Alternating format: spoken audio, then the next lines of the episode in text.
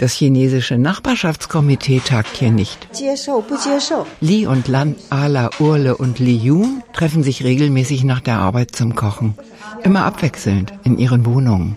Alle leben schon lange in Deutschland. Manche haben die deutsche Staatsbürgerschaft, manche die chinesische. Li putzt Lauch, Ala schneidet Gurken. Die Küche ist groß und die Fenster sind weit geöffnet, wegen Corona. Corona wird in Deutschland anders buchstabiert als in der Volksrepublik China. Viele Deutsche sehen das folgenschwerste Pandemieproblem im Fußball und im Karneval.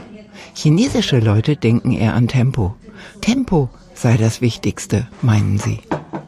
Tempo, ne? Das ist die Temperatur, oder wie heißt das? Tempo heißt Körpertemperatur. Temperatur zu messen. Temperatur zu messen. Niemanden Deutschland Temperatur checken. Ja, Chinesen wundern sich natürlich, das finden sie erstaunlich. In China ist es anders. okay. Urle U wäscht Gemüse ab. Auch chinesisches Essen ist anders, als man es kennt in Deutschland. Also, wir möchten heute chinesische Maultasche machen. Normalerweise Maultasche, das ist schon eine komplizierte Geschichte. In China sind Menschen gewöhnt, immer mehrere Gerichte ne, zu kochen. Aber in Deutschland, wenn Landsleute sich treffen, Maultasche häufig reicht es schon. Lan hält eine Schüssel hin. Maultaschen sind das nicht. Das sind chinesische ja. Teigtaschen. Aber erst lecker, wenn es selbst gemacht ist. das Gemüse für die Teigtaschen muss winzig klein geschnitten werden. Lan setzt sich an den Tisch. Ich bin äh, Jahrgang 82. Ich bin zum Studium hierher gekommen, also Biochemie. Lan hat in Deutschland studiert und promoviert und als Biochemikerin sofort eine Arbeit gefunden in der Pharmaindustrie. Ich arbeite bei einer Biotechnologiefirma und in speziellen Zusammenhang mit Corona. Wir haben schon eine Studie gestartet in Singapur. Unsere Firma ist tatsächlich mit dabei. Ihre Familie lebt in der Nähe von Suzhou im Osten Chinas. Lan möchte in Deutschland bleiben, doch die deutsche Staatsbürgerschaft will sie nicht. Nö, hätte ich haben können, hatte ich aber so nicht beantragt, weil für mich sehr ungünstig ist, immer Visum zu beantragen, um nach Hause gehen zu können. Mit Visum, neuerdings gibt's auch Mehrjahresvisa, darf beliebig ein- und ausgereist werden. Auch Ala macht das so. Sie ist Historikerin und arbeitet in Deutschland in einem Kaufhaus. In ihrem Fach wäre ein Zusatzabschluss verlangt worden. Dazu hatte sie keine Lust. Als Corona in Wuhan ausbrach, war sie in China. Ja, ich war die vierte, dritte von China zurückgekommen. Danach meine Kollegen alle meint, dass ich von Corona-Ort gekommen. Dann ist eine Woche zu Hause geblieben. Die Reisen nach China seien unverzichtbar, erklärt Li aus Shanghai. Ja, jedes Jahr. Also jedes Jahr äh, fliege ich nach äh, Shanghai zu meiner Familie. Li sieht sehr chinesisch aus, wenn man das so unkorrekt sagen darf. Sie ist der traditionellen chinesischen Kultur zugeneigt und die einzige in der Runde, die ein chinesisches Seidengewand trägt. Gemeinsam mit ihrem Mann betreibt sie ein kleines Museum für asiatische Kunst in der Nähe von Köln. Ja, die Deutsche kommen ins Museum, Abstand 1,5 Meter, auch mit Maske, mit Desinfizieren. Also die Deutschen machen sehr, sehr korrekt. Li Yun, die auf Tradition im medizinischen Sinne setzt, schält Ingwer für die Vorspeise. Sie hat eine Praxis für chinesische Akupressur. Für chinesisch, traditionelle chinesische Medizin machen wir nicht gegen Krankheit. Wir machen die Körper stark. Überwiegend Deutsche kommen zu ihr. Doch die Unpässlichkeiten ihrer Patienten, da stellt sie fest, hätten sich seit Corona geändert. Viele Deutsche, die kommt wegen Homeoffice. Die haben sehr viel Nackenschmerzen und Kopfschmerzen oder Rückenschmerzen oder kann nicht gut schlafen. Dann die kommen zu mir, dann, dann mache ich diese Therapie. Dann die sehr zufrieden dann. Wenn die Patienten bei ihr wegen Homeoffice-Beschwerden auf der Therapieliege liegen, dann bemerke sie ihre Angst vor dem Virus und vor Chinesen. Ja, viele Deutsche, die kommen und liegen immer mit Maske, die ganze Zeit. Wir sind nur zwei Leute in die ganze große Zimmer, aber die möchten immer mit Maske liegen. Ne? die möchte die ganze Zeit Maske tragen. Ne? Dass Deutsche bei ihr auf der Pritsche liegen mit Mund- und Nasenschutz und zusammengekniffenen Augen, das sei komisch, meint Li. Ja, die Leute, die haben sehr groß Angst. Die haben richtige Angst. Chinesen. Ganz neue Erfahrungen seien das im Multikulti-Land Deutschland. Der Auffassung sind die anderen hier in der Küche. Ja, ich war in einer Laden und ein Mädchen war noch fröhlich und sie dreht sich um und hat mich gesehen und hatte sofort mit ihr Klamotten ganz Gesicht zugemacht und zu ihrer Mutter wieder zurückgelaufen. Ne? Ich war so, in dem Moment wusste ich nicht, wie ich reagieren sollte. Urle ist eigentlich nur aus offizieller Sicht Chinas Chinesin. Ich komme aus der inneren Mongolei. Genau wie Ala, die auch erlebt hat, dass Passanten vor ihr geflüchtet sind. Ja, ich gehe oft spazieren, ne, draußen. Dann manche, ah, Chinesin Corona, Chinesin Corona. Dann weglaufen, Fußgängerzone. Auch wenn der Argwohn nach und nach weniger wird, wie man in der chinesischen Kochgruppe feststellt. Die Furcht vor Chinesen ist immerhin so beachtlich, dass kurz nach dem Corona-Ausbruch in Deutschland die Tagesschau darüber berichtet hat. Es sei zu Verunglimpfungen und sogar Körperverletzungen gegenüber Chinesen gekommen.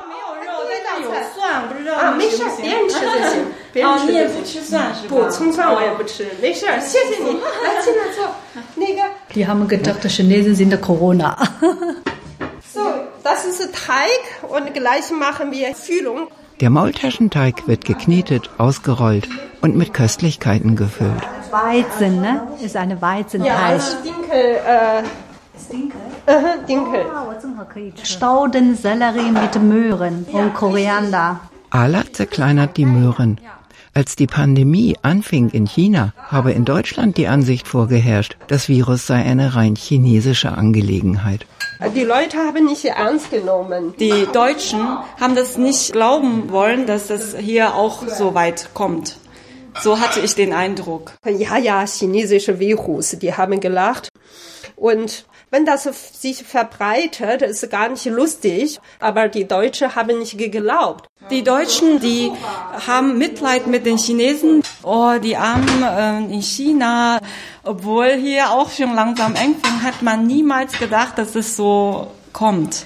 Die haben gesagt, oh, die Armen dort und die müssen isoliert werden, bla und ähm, ja, also es war unvorstellbar. Es war nicht vorzustellen einfach. Lahn zuckt mit den Schultern und füllt eine Teigtasche mit Kräutern. Viele Deutsche hätten nicht gedacht, dass das Virus nicht an der Grenze Halt macht. Man hatte schon alles quasi vorhersehen können. Trotzdem hatte man das nicht geglaubt. Also man hatte das sehr dolle gespürt, dass man das nicht glauben wollen auch. Urle schubst die Teigtaschen in kochendes Wasser. Das wird in Wasser kurz gekocht und dann rausgeholt, kann man dann essen.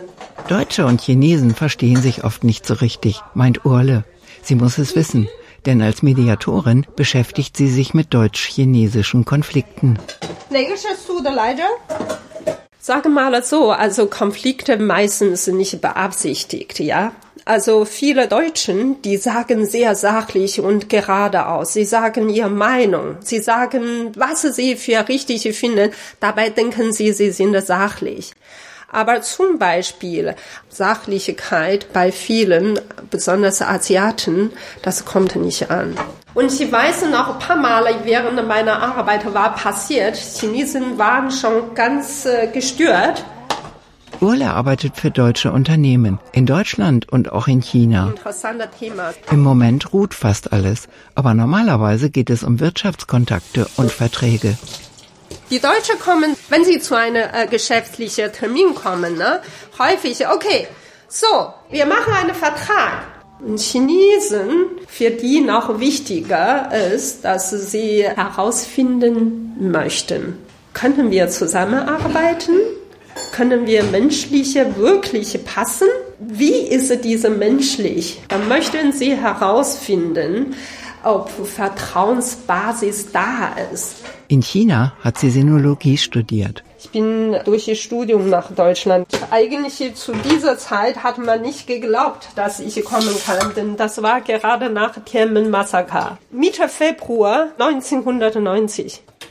Das Massaker am Platz des himmlischen Friedens in Peking war die gewaltsame Niederschlagung einer Protestbewegung durch das chinesische Militär im Sommer 1989. Nach der Zerschlagung stellte Deng Xiaoping das Reformprogramm der Öffnung ein. 1992 nahm Peking das Reformprogramm in erster Linie das wirtschaftliche wieder auf. Zum großen Essen in der chinesischen Wohnküche gibt es mehrere Vorspeisen, erklärt Ala. Chinesische Vorspeise, Glasnudeln. Glasnudeln, das ist diese Seetang oder diese grüne Farbe. Yun raspelt Knoblauch auf den Seetang. Ala streut Pfeffer über die Gurken. Eingelegte Gurken. Ich denke, das ist mit Knoblauch oder ein bisschen Chili, Sojasauce. Lin ja. rührt die Chili-Soße. Sie sind froh, dass sie die miese Corona-Zeit in Deutschland verbringen können.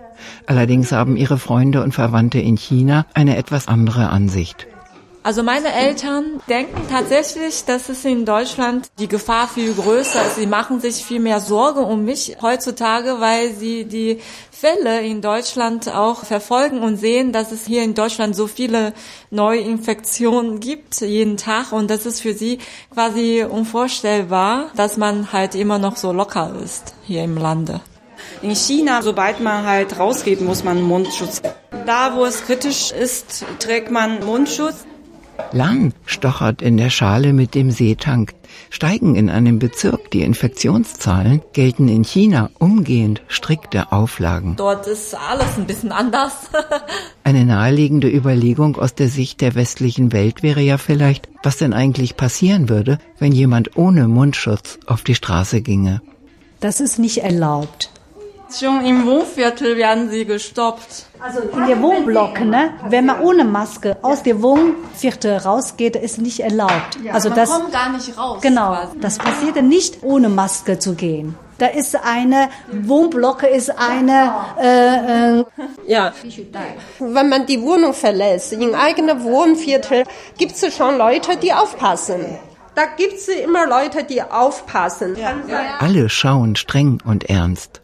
An jedem Haus stehe einer und der passe auf. Ja, ja, ja, Doch wie werden diese Aufpasser genannt? Blockwart vielleicht.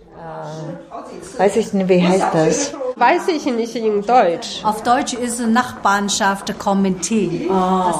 Also ja, genau. Das Nachbarschaftskomitee kontrolliert. Es sammelt Punkte bei allen Bürgern für Wohl- und Fehlverhalten. Und es meldet Pandemieverstöße. In Deutschland kennen wir so jeder einzelne Häuser. Aber in China, in großen Städten, solche gibt es immer weniger. Meistens ist in einer geschlossenen Wohnviertel, in einer sehr großen Viertel, und da drin sind mehrere Hochhäuser. Wenn ich ausgehe, muss dieser Block, da gibt es Eingang, ne? da muss ich ja durch. Das sei die entscheidende Tatsache dass alle durch den Eingang müssen.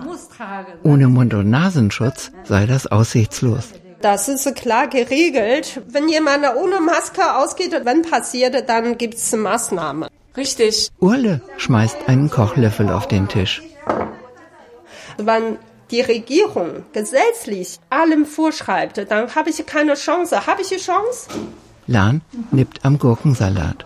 Ja, in China hat man diverse äh, Maßnahmen, Quarantäne, strenge Quarantäne und auch das App, das Handy-App, das auch jeder haben muss. Da sind alle Maßnahmen, die man in China hat man dort quasi mit Gewalt durchgesetzt. Die Biochemikerin aus Suzhou starrt den Gurkensalat an. Mich hat es halt wirklich sehr beeindruckt, wie streng die Quarantänesituation Quarantäne ist anders als hier. Äh, man muss halt irgendwo hin. Man wird halt isoliert irgendwo, nicht zu Hause. Das äh, ist schon mal klar. Ja. Die Quarantäne wird angeordnet und vollstreckt.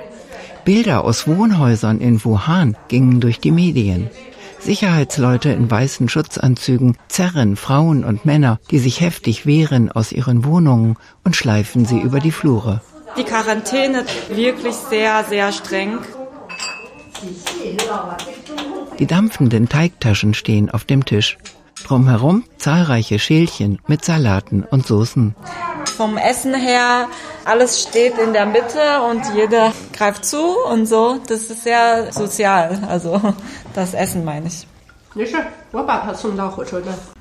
Urle fischt mit Stäbchen einen Haufen grüner Fäden aus einer Schale. Das ist Algen.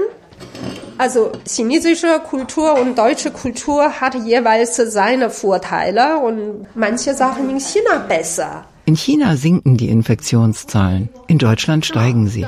Vielleicht könnte man einige chinesische Maßnahmen in Deutschland einführen. Glaube ich nicht. Das glaube ich nicht. Das glaube ich nicht, dass es so weit kommen könnte in Deutschland. Das würde zu sehr in die private Rechte einfach eingreifen, dass ähm, hier das Volk das nicht zulassen würde. Ich glaube, die Deutschen würden das nicht mitmachen. Lan runzelt skeptisch die Stirn, Urle auch. Äh, ich hüte mich. so mutig zu sagen.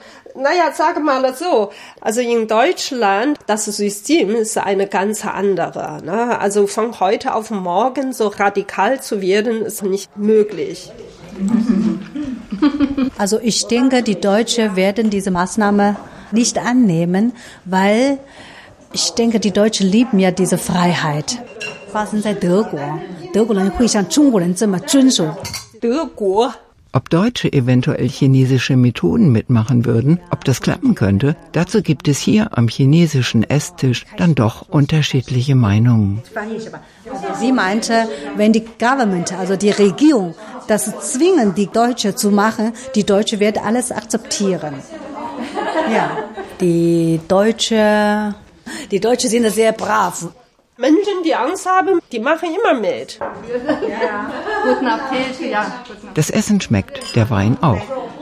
Und dass in Deutschland allmählich damit begonnen wird, die Maskenpflicht an den U-Bahn-Stationen und in den Bussen zu kontrollieren, das sei positiv zu bewerten.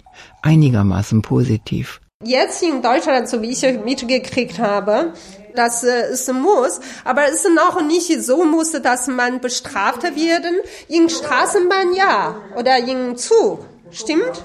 Deutschland ist ja kontrolliert keiner. Das liegt daran, dass in Deutschland im öffentlichen Verkehr eh keiner quasi Fahrausweis kontrolliert. In China ist es unmöglich, ohne Fahrschein in die U-Bahn einzusteigen. Aber in Deutschland ist es möglich. Niemand kontrolliert da, ja. Das finde ich zum Beispiel ein System auf Vertrauen.